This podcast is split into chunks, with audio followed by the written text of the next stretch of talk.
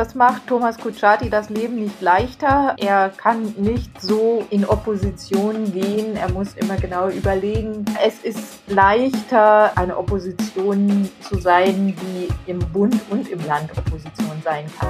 Packt die SPD auch in NRW die Aufholjagd? Dreieinhalb Monate vor der Landtagswahl ist klar, es wird super knapp. Wir sprechen über den aktuellen Wahlkampf und warum sich SPD-Kandidat Kutschaty jetzt Hilfe aus Berlin holt. Ich bin Florian Pustlauk. Willkommen zum Aufwacher. Rheinische Post Aufwacher. News aus NRW und dem Rest der Welt. Und wir sprechen über das eigentliche Highlight im Februar, Karneval. Na klar, aber es wird auch in diesem Jahr sehr anders. Es gibt allerdings einige coole Online-Alternativen. Ausfallen muss Karneval nämlich nicht. Schön, dass ihr dabei seid. Packt die SPD auch in NRW die Aufholjagd? Das ist eine spannende Frage, dreieinhalb Monate vor der Landtagswahl. Die Umfragen deuten darauf hin, dass es mal so richtig knapp wird zwischen SPD und CDU. Der Wahlkampf nimmt auf jeden Fall Fahrt auf, denn der Spitzenkandidat der SPD, Thomas Kutschaty, der holt sich jetzt auch Unterstützung aus Berlin. Und darüber spreche ich jetzt mit der Chefkorrespondentin für Landespolitik, Kirsten Bialdiga. Hey. Hallo. Was für einen Eindruck machen Kutschaty und die SPD in NRW aktuell auf dich? Ja, Thomas Kutschaty, langsam läuft er sich warm. Also er hat seine Themen gefunden. Das Wahlprogramm nimmt Formen an, muss jetzt nur noch vom Landesparteitag verabschiedet werden, steht aber in groben Zügen. Sie knöpfen sich sehr stark im Moment die Bildungspolitik vor in Nordrhein-Westfalen. Sie wollen den Wohnungsbau ähm, wollen sie ähm, sozialer gestalten, wollen auch eine landeseigene Wohnungsbaugesellschaft. Sie kümmern sich um das Thema Verkehr und äh, viele andere Themen, die ich jetzt hier in zwei Minuten nicht so schnell zusammenfassen kann. Aber das, das sind die Schwerpunkte und ähm, ja, und, und für eine Landtagswahl ist es ja noch ein bisschen Zeit. Also wir haben äh, die Wahl am 15. Mai und jetzt so langsam geht es aber los. Ja, Kutschaty hält sich auch in Sachen Kritik nicht zurück und dafür hat er sich jetzt auch Bundesentwicklungsministerin Svenja Schulze an die Seite geholt aus Berlin. Warum das? Sie war sowieso hier, sie ist ja Nordrhein-Westfälin, war auch lange Jahre Mitglied der Landtagsfraktion, war auch Wissenschaftsministerin im Kabinett Hannelore Kraft ist also regelmäßig hier vor Ort, aber du hast natürlich recht, es ist kein Zufall, dass jetzt vor der Wahl sie ähm, nochmal dann auch mit ihm sich zeigt und hier vor die Presse tritt. Sie war auch eine beliebte Ministerin hier und ähm, hat ja auch als Umweltministerin einiges bewegt. Daher ist es klar, dass er sich da auch jetzt schon mal die Rückendeckung holt. Worum ging es den beiden jetzt genau? Das Thema Impfungen schwerpunktmäßig und vor allem auch um die gerechtere weltweite Verteilung des Impfstoffs. Das ist ja so ein Thema, das eigentlich so ein bisschen stiefmütterlich behandelt wird und zu kurz kommt. Und wir sehen ja jetzt, dass es jederzeit wieder eine neue Variante geben kann. Und je mehr und je höher die Impfquote überall auf der Welt ist, desto eher werden wir dieses Virus dann auch endgültig in den Griff bekommen. Ja, und darum ging es. Die beiden haben aber natürlich auch Fragen beantwortet rund um die Landtagswahl. Mhm. Wie schwierig ist denn dieser Wahlkampf jetzt für die SPD und auch für Kutschaty? In NRW sind sie noch, klar, Herausforderer, Opposition. Im Bund ist die SPD jetzt an der Regierung und damit auch in der Verantwortung. Das heißt, man hat da so ein bisschen unterschiedliche Rollen jetzt. Ja, du hast ganz recht, das macht Thomas Kutschaty das Leben nicht leichter. Er kann nicht so in Opposition gehen. Er muss immer genau überlegen. Gut, die SPD war auch immer Teil der großen Koalition. Er hat darin Übung. Aber es ist leichter, eine Opposition zu sein, die im Bund und im Land Opposition sein kann, weil viele Themen einfach ineinander greifen und miteinander verknüpft sind. Und ja, und daher äh, muss er schon manches ein bisschen mit Glacé-Handschuhen anfassen. Aber er packt eben die ähm, Landesregierung da, wo er Schwächen vermutet. Und das ist aktuell ganz stark beim Thema Schulpolitik. Also da ähm, schießt sich die SPD gerade so ein bisschen ein. Hm. Lass uns noch mal über die Unterstützung für Kutschaty und die SPD hier in NRW sprechen. Klar, dass sich Svenja Schulze einmischt, haben wir schon besprochen. Das ist jetzt keine Überraschung. Aber ist denn zu erwarten, dass sich die anderen SPD-Spitzen, Scholz, Esken, Klingbeil oder auch Kühnert, hier im Wahlkampf zu Wort melden? Ja, das ist teilweise sogar schon anberaumt. Also Kevin Kühnert wird sich noch an diesem Donnerstag ein Stelldich eingeben. Er ist ja jetzt SPD-Generalsekretär, wird zusammen mit der Generalsekretärin von Nordrhein-Westfalen, Frau Lüders, Nadja Lüders, vor die Presse treten. Also das funktioniert sehr gut, das hat aber auch immer gut funktioniert und ähm, umgekehrt hat das ja auch mit der CDU und seinerzeit Angela Merkel. Also das ist eingeübt, dass aus dem Bund die Unterstützung kommt, auch mit Sicherheit, wenn es näher auf den Wahltermin zugeht, wird Olaf Scholz häufig hier sein. Das bringt ja mit Sicherheit dann auch einiges. Wir haben hier im Aufwacher immer mal wieder schon über die Landtagswahl gesprochen. Und äh, weiterhin können wir sagen, ja, die Umfragen deuten darauf hin, es wird äh, ziemlich knapp hier bei uns. Wir dürfen noch gespannt sein. Also im Moment ist, ist es sehr ausgeglichen. CDU und SPD sind verschiedenen Umfragen zufolge gleich auf. Herr Wüst, also Ministerpräsident Hendrik Wüst von der CDU, hat im Moment den, den Vorsprung, einen klaren Vorsprung bei der Frage, wofür die Wähler sich entscheiden, wenn sie den Ministerpräsidenten direkt wählen könnten. Und da liegt eben Hendrik Wüst vorne. Das lässt sich aber auch erklären damit, und diese Erklärung hat auch Thomas Kutschaty, dass er einen Amtsbonus hat und dass er im Fernsehen zurzeit sehr präsent ist durch die Ministerpräsidentenkonferenzen und dadurch, dass er den Vorsitz dieser Ministerpräsidentenkonferenz hat. Wir erinnern uns, das wechselt ja immer. Und Markus Söder hat ja im Bundestagswahlkampf sehr stark zeitweise davon profitiert, dass er neben Angela Merkel vorne saß und die Corona-Politik der Bundesregierung erklären konnte. Und ähnlich sieht es eben jetzt bei Hendrik Wüst aus. Er sitzt vorne, er ist damit auch einem größeren Teil der Wähler bekannt geworden und diesen Vorteil hat Thomas Kutschaty eben nicht. Es ist jetzt noch ein bisschen Zeit. Wir haben Anfang Februar gewählt, wird Mitte Mai. Was erwartest du jetzt von den kommenden Wochen? Was erwartest du von diesem Landtagswahlkampf hier bei uns? Ja, es werden hoffentlich, also äh, ich kann ähm, das nur hoffen, die Themen stärker in den Vordergrund treten. Es gibt einiges, was in diesem Land auch jenseits von Corona angegangen werden muss. Es wird wohl so sein, dass zumindest in den ersten Wochen Corona noch das dominierende Thema sein wird und auch die Politik, die die, Landesregierung hier gemacht hat.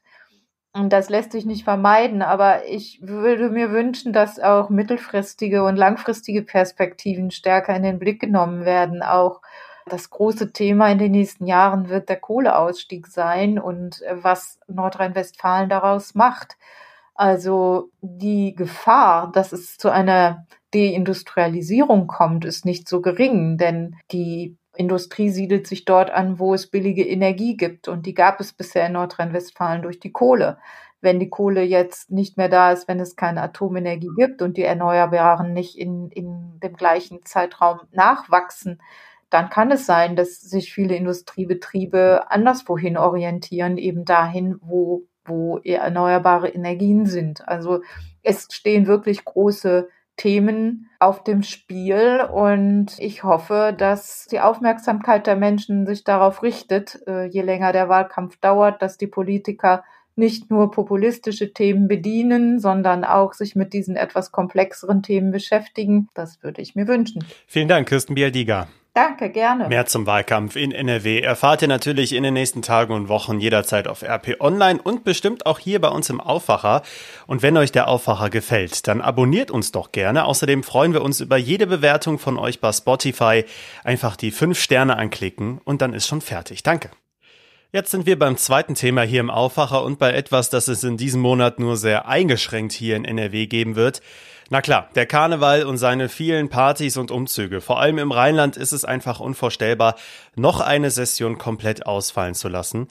Aber es gibt ja Alternativen zum Jeckenfeiern mit den Umzügen und den Karnevalssitzungen. Meine Kollegin Leonie Mies aus dem NRW-Team hat einige Tipps für euch parat und Lilly Stegner aus dem Aufwacher-Team hat mit ihr gesprochen.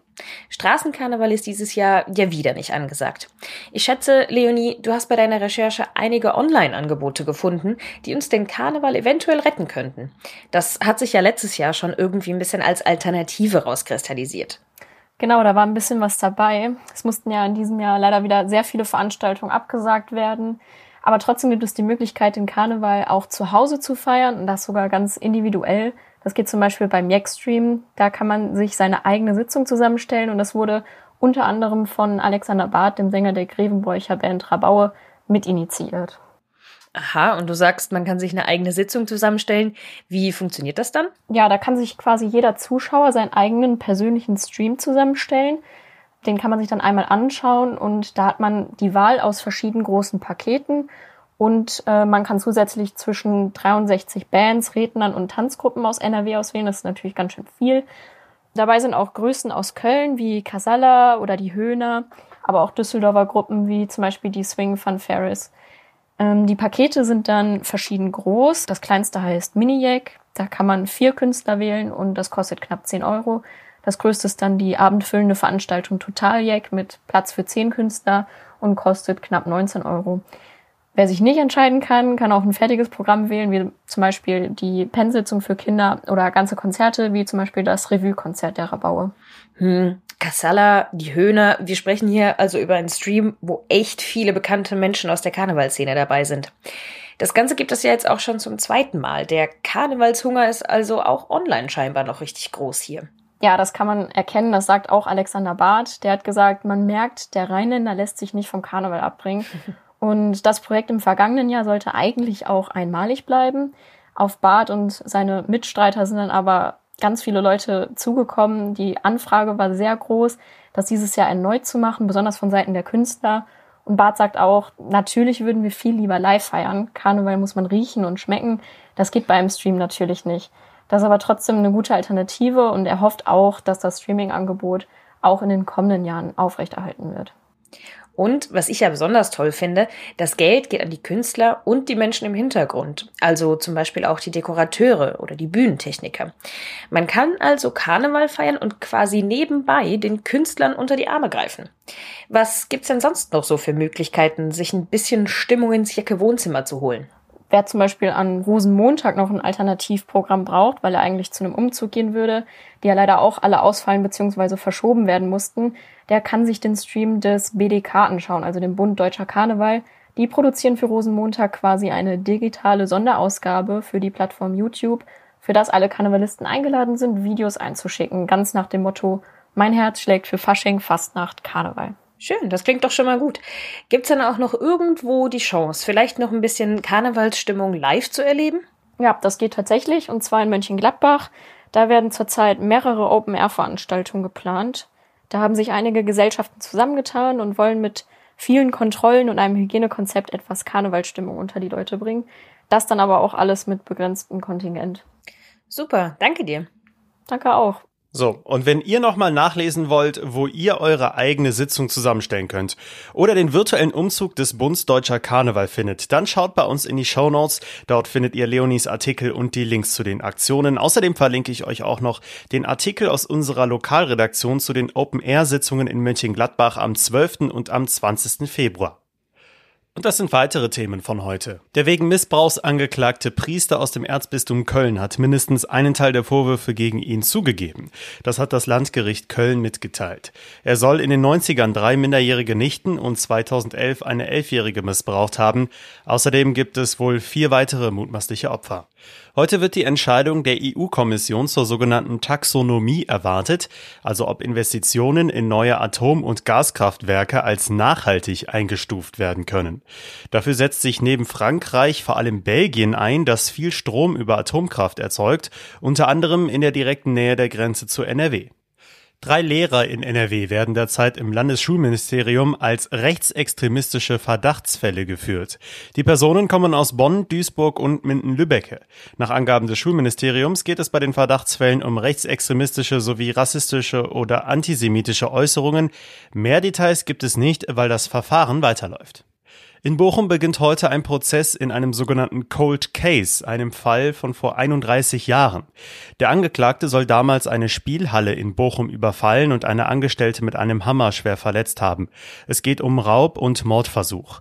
Durch die neue Bearbeitung von Cold Cases war in diesem Fall die Spur entdeckt worden. Das Wetter bleibt in dieser Woche leider ziemlich ungemütlich. Heute gibt es zumindest im südlichen Rheinland vereinzelt Chancen auf etwas Sonne. Aber das war's dann auch schon. Wir bekommen ansonsten weiter viel Regen, Wind und graue Wolken bei 8 bis 10 Grad. Das war der Aufwacher für Mittwoch, den 2. Februar 2022.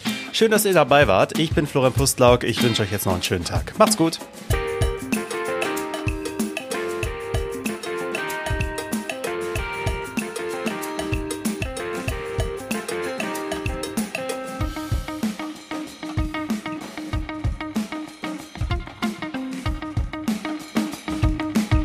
Nachrichten aus NRW gibt's jederzeit auf RP Online. rp-online.de